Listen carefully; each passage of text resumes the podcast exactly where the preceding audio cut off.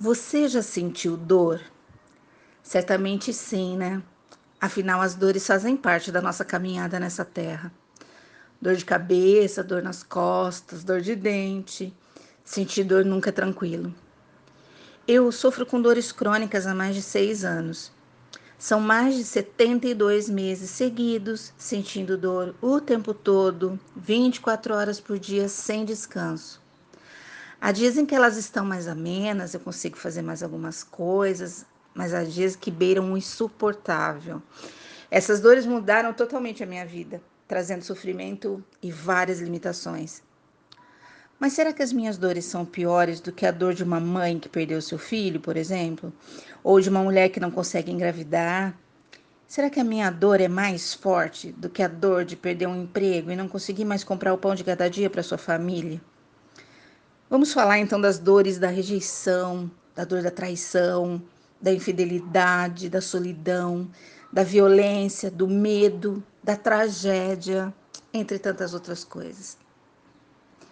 Na verdade, cada um sabe o quanto a sua dor dói, seja ela física ou emocional. E em meio a tanto sofrimento, há uma esperança, e ela tem nome: Jesus Cristo.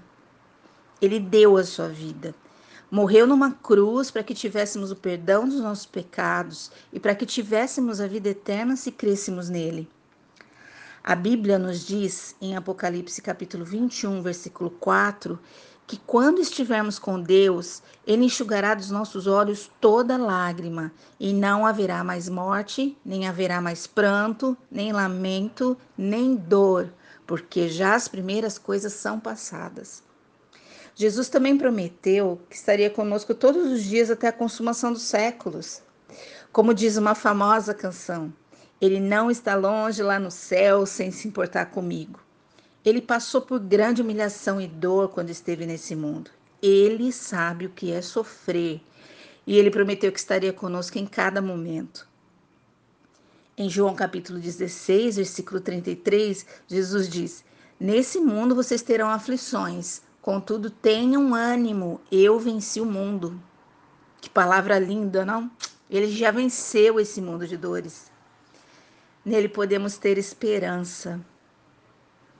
Podemos descansar em seus braços de amor, na certeza de que o seu consolo nos trará a cada dia a força que nos é necessária para passarmos por qualquer situação.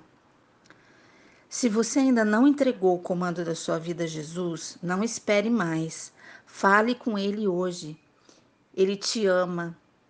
Ele quer inundar o seu coração com a paz que só Ele é capaz de dar. Um grande abraço. Que Deus te abençoe.